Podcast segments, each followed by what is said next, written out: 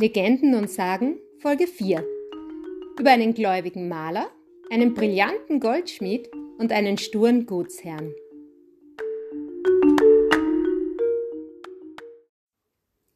Servus und Hallo bei Legenden und Sagen Folge 4.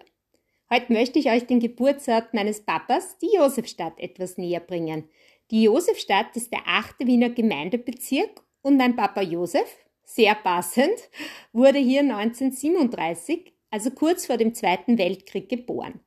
Aufgewachsen ist er in der Blindengasse in eher bescheidenen Verhältnissen als jüngster von vier Brüdern. Er hat mir schon als Kind ganz viele Geschichten über das Leben in Wien zu dieser Zeit erzählt und natürlich ganz besonders gern welche aus dem achten Bezirk. Daher möchte ich diese Folge ganz speziell meinem Papa widmen, der in seinem Leben schon so vieles erlebt hat. Viel Schönes, aber leider auch einiges Trauriges. Lieber Papa, danke, dass es dich gibt. Ich liebe dich von ganzem Herzen. Jetzt legen wir los und ich erzähle euch zu Beginn einmal etwas über den achten Bezirk. Die Josefstadt liegt im Zentrum der Stadt Wien und ist mit einer Fläche von 1,08 Quadratkilometer der kleinste Wiener Gemeindebezirk, wo die Josefstadt nur 0,26 Prozent der Fläche Wiens einnimmt. Der Bezirk liegt zwischen dem Wiener Gürtel und der Zweierlinie und gehört zu den am dichtesten verbauten Bezirken Wiens. Nur zwei Prozent der Bezirksfläche entfallen auf Grünland. Die Josefstadt gehört mit anderen 1850 eingemeindeten Vorstädten zu den inneren Bezirken zwischen Gürtel und Ringstraße. Im Westen bildet der Wiener Gürtel mit den Abschnitten Hernalser bzw. Lerchenfelder Gürtel die Grenze zu den 1892 eingemeindeten Außenbezirken Hernals und Otterkring. Im Osten trennt die Zweierlinie entlang des Straßenzuges Landgerichtsstraße, Auersbergstraße die Josestadt von der inneren Stadt. Die nördliche Bezirksgrenze zum Bezirk Alsergrund verläuft seit 1861 entlang der Alserstraße. Im Süden bildet die Lerchenfelder Straße die Grenze zum Bezirk Neubau. Das Gebiet der heutigen Josefstadt wurde erst relativ spät besiedelt. Nur in der Nähe der inneren Stadt lag seit dem Mittelalter eine namenlose Siedlung. Das einzige bedeutendere Bauwerk war ein Gutshof, der sogenannte Rote Hof. Intensive Besiedelung begann erst am Ende des 17. Jahrhunderts. Diese Siedlung wurde 1700 von der Stadt Wien erworben, aber nicht eingemeindet und erhielt nach Kaiser Joseph I. den Namen Josefstadt. Weiter stadtaufwärts gab das Schottenstift 1801 Grundstücke zur Verbauung frei, auf denen dann die Vorstadt Breitenfeld entstand. Die Straßen dort zeigen noch die typische Struktur aus der Biedermeierzeit. Altlerchenfeld wurde zwar schon 1295 erstmals erwähnt, größere Bautätigkeiten setzten aber erst um 1700 ein. 1850 wurden diese Vorstädte gemeinsam mit kleinen Teilen von St. Ulrich, siehe Neubau, und der südlichen Alser Vorstadt, siehe Alsergrund, als siebter Bezirk, Josefstadt, nach Wien eingemeindet. Seit der Teilung der Wieden 1861 ist es der achte Bezirk. 1862 wurde die Bezirksgrenze zum Alsergrund von der Florianigasse nordwärts an die Alserstraße verlegt und damit der südliche Teil der Alser Vorstadt zum neuen achten Bezirk geschlagen. Die Josefstadt entwickelte sich zu einem Sitz des Bürgertums. Die meisten Bürgermeister Wiens wohnten ebenfalls hier. Heinz Fischer von 2004 bis 2016 Bundespräsident wohnt ebenfalls in der Josefstadt. Außerdem gilt die Josefstadt neben den Bezirken Neubau und Maria Hilf auch als Bezirk der Intellektuellen und der Künstler. Viele Schauspieler und Schriftsteller sind in der Josefstadt wohnhaft. Zu den wichtigsten Sehenswürdigkeiten und Kultureinrichtungen zählen das Theater in der Josefstadt, das Vienna English Theater, Kabarett Niedermeyer, das Palais Strozzi, das Palais Auersberg, die Breitenfelder Pfarrkirche und die Piaristenkirche Maria Treu. Und um diese geht es auch in der ersten Geschichte dieser Folge. Maria Treu. Im Jahr 1713 wurde Wien zum letzten Mal von der Pest heimgesucht. Auch der Maler Josef Herz und seine Frau waren von der schrecklichen Krankheit betroffen. Er war kein berühmter Künstler und dennoch konnte er vom Verkauf seiner Bilder irgendwie leben. In seiner ärmlichen Wohnung hing ein Muttergottesbild, das in Rom besonders verehrt wurde. Als es ihm und seiner Frau schon so schlecht ging, dass sie beide das Ende kommen sahen, blickte er voll Vertrauen auf dieses Muttergottesbild.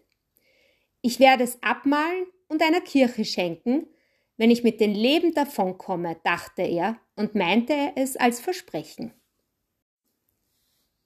Von diesem Augenblick an fühlte er sich viel besser und schon nach wenigen Tagen war er völlig gesund.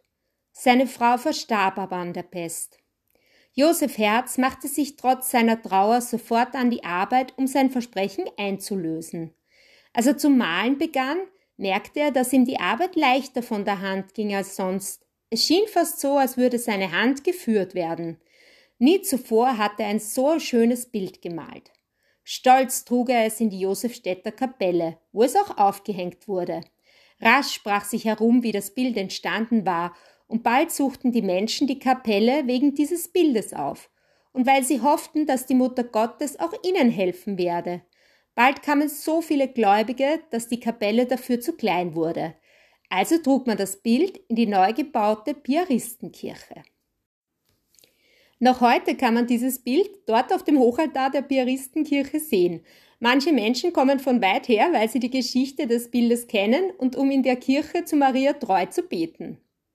Die Kirche wurde von 1698 bis 1719 vermutlich nach Plänen von Lukas von Hildebrand als Ordenskirche der Piaristen errichtet, die in der Josefstadt auch das Piaristengymnasium unterhielten.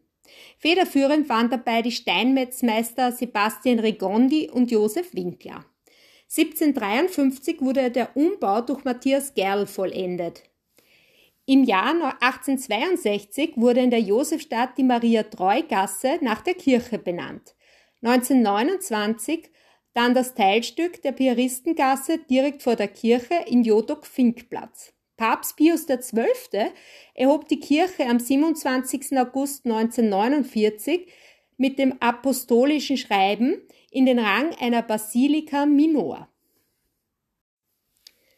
Die passenden Bilder zur Geschichte und natürlich auch zum achten Bezirk findet ihr unter facebook.com slash legenden.sagen. Die zweite Geschichte dieser Folge erzählt uns von täuschend echten Steinen und heißt Brillanten aus Wien. Zur Zeit der Maria Theresia lebte in der Josefstadt in Wien ein Goldschmied namens Josef Strasser. In dem Fenster seines kleinen Gewölbes sah man aber kein goldenes Geschmeide, sondern allerlei weiße, grüne und gelbe Glasstücke. Als dürfte hier ein Glaser und nicht ein Goldschmied wohnen. Strasser beschäftigte sich nämlich auch mit der Goldmacherkunst oder der Alchemie, wie man diese auch nennt. Und durch seine verschiedenen Versuche lernte er allerlei glasartige Steine zu erzeugen. Aus diesen schliff er hellglänzende, feuerfunkelnde Steine, die den kostbarsten Brillanten ungemein ähnlich sahen. Aber wer sollte denn solche Geschmeide in einem so entlegenen Gässchen Wien suchen?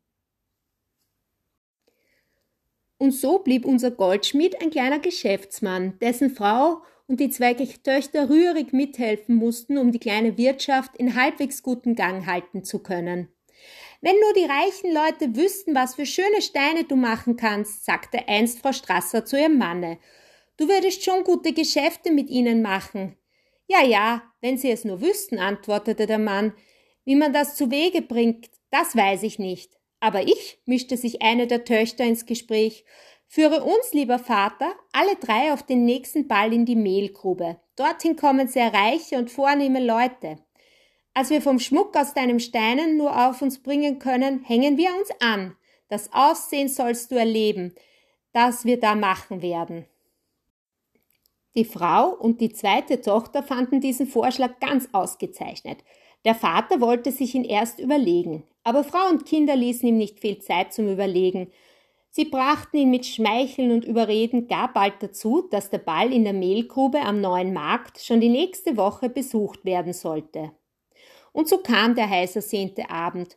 Mutter und Tochter putzten sich so gut es ging recht ballmäßig auf. In ihren Ohrgehängen blitzten funkelnde Steine, um ihren Hals hatten sie goldene Kettlein, und an jedem derselben hing vorn ein Kreuz, in welchen die Steine glänzten, als ob sie Diamanten wären. Auch der Vater hatte Ringe an den Fingern mit zierlich eingefügten Steinen. Bald nach ihrem Eintreten in den hell erleuchteten Ballsaal waren die vier Personen der Gegenstand des Aufsehens und der Bewunderung. Man sah ihnen an, dass es doch einfache Bürgersleute waren. Wie kamen diese zu einem kostbaren Brillantenschmuck? Die Ballgäste zwischelten sich allerlei in die Ohren. Gruppen bildeten sich und mit einer gewissen Geflissenheit ging man der Goldschmiedfamilie aus dem Wege. Da trat plötzlich ein Herr an den Goldschmied heran, stellte sich ihm als Polizeikommissar vor und befahl ihm mitzugehen. Er führte ihn in eines der nebenstehenden Zimmer und sagte zu dem tief erschrockenen Strasser, dass er ihn im Namen des Gesetzes verhaftete denn er müsse sich ausweisen, woher der kostbare Schmuck sei, den die drei Frauen hätten, mit denen er auf den Ball gekommen wäre. Da half kein Reden, Bitten und Schelten des Goldschmieds. Er wurde in einen Wagen gebracht und in ein Polizeigefängnis geführt. Der Frau und den Tochtern wurde der Schmuck abgenommen und barsch wurde ihnen angedeutet, man müsse nachforschen, woher sie so einen kostbaren Schmuck hätten. An die Stelle heiteren Frohsinns war nun Entsetzen und Jammern getreten. Der Vater eingesperrt, Mutter und Töchter als Diebinnen gebrandmarkt. Du lieber Gott, das war ein schreckliches Ende eines lustigen Balls. Völlig in Tränen aufgelöst kamen die drei unglücklichen Geschöpfe in ihre bescheidene Wohnung. Den nächsten Tag sprach man in ganz Wien von den Goldschmidt-Strasser, der sich auf unredliche Weise in den Besitz so kostbaren Schmucks gesetzt hatte. Und wahre Schaudermärchen waren bald über die unglückselige Familie erfunden. Als sich die Frau des Goldschmieds etwas beruhigt hatte und zu einiger Überlegung kam, wurde es ihr immer mehr und mehr klar, dass diese ganze Geschichte kein so böses Ende nehmen könne, denn ihr Mann werde ja nachweisen, dass er die Steine selbst gemacht hatte und dass sie nicht fremdes Eigentum seien. Während sie nun dasaß und ihre verzweifelten Töchter tröstete, klopfte es an der Tür und ein Mann trat herein. Es war ein noch junger, vornehmer Herr, welcher sagte, er möchte den schönen, großen, grünen Stein, der da am Fenster liege, gerne kaufen und was dieser koste. Die Frau teilte ihm nun mit, ihr Mann sei nicht zu Hause und käme erst nach einigen Tagen. Vielleicht käme der Herr noch einmal, damit er mit ihm sprechen könne. Damit war dieser zufrieden und entfernte sich. So vergingen mehrere Tage in banger Erwartung, was da noch alles kommen werde. Endlich, o oh, du helle Freude, kam auch der hartgeprüfte Vater. Seine Augen leuchteten vor Glück, er umarmte Mutter und Töchter und konnte es nicht fassen. So viel hatte er ihnen zu erzählen. Bei der Kaiserin war ich und bei dem Kaiser. Denkt euch nur, liebe Kinder, mein Glück ist gemacht. Bei der Polizei wurde ich peinlich ausgefragt, woher ich diesen Schmuck habe, und als ich erzählte, dass ich jeden Augenblick solchen Schmuck machen könne, so ließ man mich Nachfrage halten und überzeugte sich von der Wahrheit dessen, was ich sagte. Da aber die Kaiserin Maria Theresia auch von unserem Abenteuer in der Mehlgrübe hörte, so ließ mich die grundgütige Frau zu sich in die Burg kommen und stellte mich auch ihrem Gemahl, dem Kaiser Franz, vor und sagte mir, meine Steine seien wirklich sehr schön und ich solle sie nur nach Brüssel schicken und nach Paris, da werde ich gute Geschäfte machen. Sie werden mir auch helfen. Auch der Kaiser, der ja selbst ein geschickter Alchemist war, erkundigte sich, wie ich solche Steine zu Wege bringe, und er war sehr freundlich mit mir. Oh, wie bin ich glücklich, dass ich wieder bei euch bin. In diesem Augenblick klopft es wieder an der Tür, und der Herr, der vor einigen Tagen den großen grünen Stein kaufen wollte, war eingetreten. Er stellte sich den erstaunten Goldschmied als der englische Optiker Dollond vor und ersuchte ihn, ihm den grünen Stein zu zeigen, den er kaufen wollte. Der Goldschmied legte gar keinen besonderen Wert auf diesen Stein und meinte, er könnte ihm denselben billig verkaufen. Je mehr der Optiker den Stein betrachtete, desto mehr fand er Gefallen an demselben, und endlich sagte er Mein lieber Goldschmied, dieser Stein ist für mich von großem Wert. Ich brauche ihn, um Gläser zu einem aromatischen Fernrohr ihm zu machen, das der Wissenschaft großen Nutzen und uns viel Geld eintragen wird. Der arme Goldschmied sah dem fremden Manne fast ungläubig ins Gesicht. Das Glück schien fast eine Zauberei. Woraus ist denn dieser Stein gemacht? fragte der Optiker. Es ist eine Mischung aus Flint und Krongas, leicht und billig herzustellen, antwortete Strasser. Herr Dolland bezahlte den Stein sehr gut, verabredete mit dem Goldschmied auch innige Geschäftsfreundschaft. entfernte sich dann, kam er bald wieder und kam dann oft. Eines der Goldschmiedstöchterlein hatte dem neuen Geschäftsfreund Strasser so gut gefallen, dass er die Eltern bat, ihm zum Schwiegersöhne zu machen. Die Tochter war glücklich und die Eltern waren zufrieden. Die Tochter zog mit ihrem Manne nach England und die falschen Edelsteine Strassers gingen in die weite Welt hinaus. Soweit zur Legende. Nun erzähle ich euch etwas zu den wahren Hintergründen dieser Geschichte.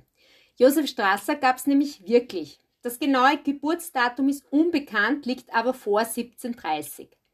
Strasser arbeitete, wie in der Legende, als Goldschmied und betrieb in den Räumlichkeiten des Altschafferhauses im 8. Bezirk ein Geschäft. Hier stellte er um 1750 aus einer Mischung aus grünem Kiesel, Eisenoxid, Tonerde, Natron und Kalk eine farblose, glasartige Masse her, die nach Schleifen und Polieren aufgrund des hohen optischen Brechungsvermögens einen edelsteinartigen Charakter aufwies.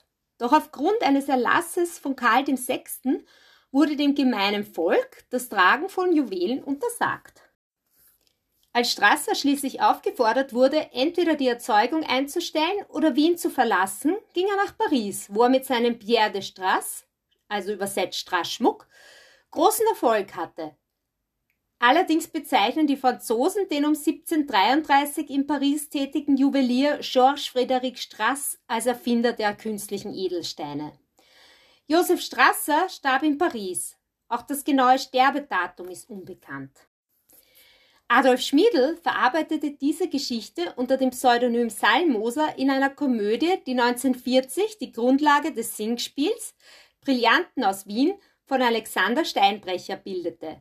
Ein bekanntes Lied aus dem Stück heißt Wegerl im Helenental. Auch zu dieser Legende findet ihr die passenden Bilder auf Facebook.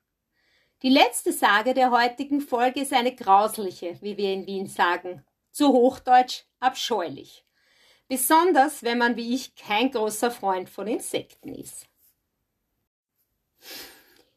Die Heuschreckenplage. Im Mittelalter wurde Wien häufig von riesigen Heuschreckenschwärmen heimgesucht, die großen Schaden an den landwirtschaftlichen Kulturen anrichteten. In alten Urkunden sind die Jahre 1195, 1338 und 1473 erwähnt, weil in ihnen fast die gesamte Ernte von den gefräßigen Heuschrecken vernichtet wurde. Das Gebiet zwischen der Lederergasse und der Laudongasse im 8. Wiener Gemeindebezirk, wo ein Haus neben den anderen steht, nannte man damals das Buchfeld, an das heute noch die Buchfeldgasse erinnert. Dort befand sich ein reicher Grundbesitz, der einem adeligen Herrn gehörte, bei dem viele Knechte und Mägde ihren Dienst verrichteten. Tag für Tag mussten sie schwer arbeiten und die Felder bestellen, denn ihr Herr war ein strenger und gefürchteter Mann.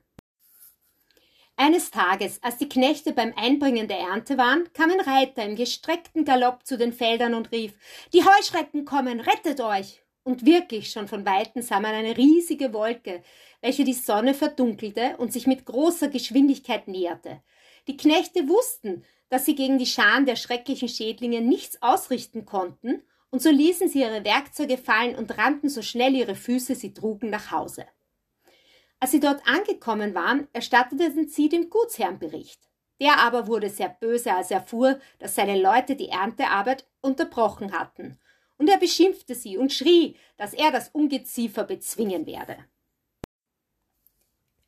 Die Knechte wollten ihn aufhalten, doch der Gutsherr hörte nicht auf sie. Er ließ sein Pferd satteln, nahm seine Hunde und ritt zu seinen Äckern auf das Buchfeld. Dort waren die Heuschreckenschwärme schon angekommen und fraßen alles kahl. Das Rauschen von tausenden Heuschreckenflügeln, das wie prasselnder Regen klang, erschreckte die Hunde und sie stoben in wilder Flucht davon. Wütend sprengte der Gutsherr mit seinem Pferd mitten zwischen die Schwärme der gefräßigen Schädlinge und hieb mit seinem Schwert um sich.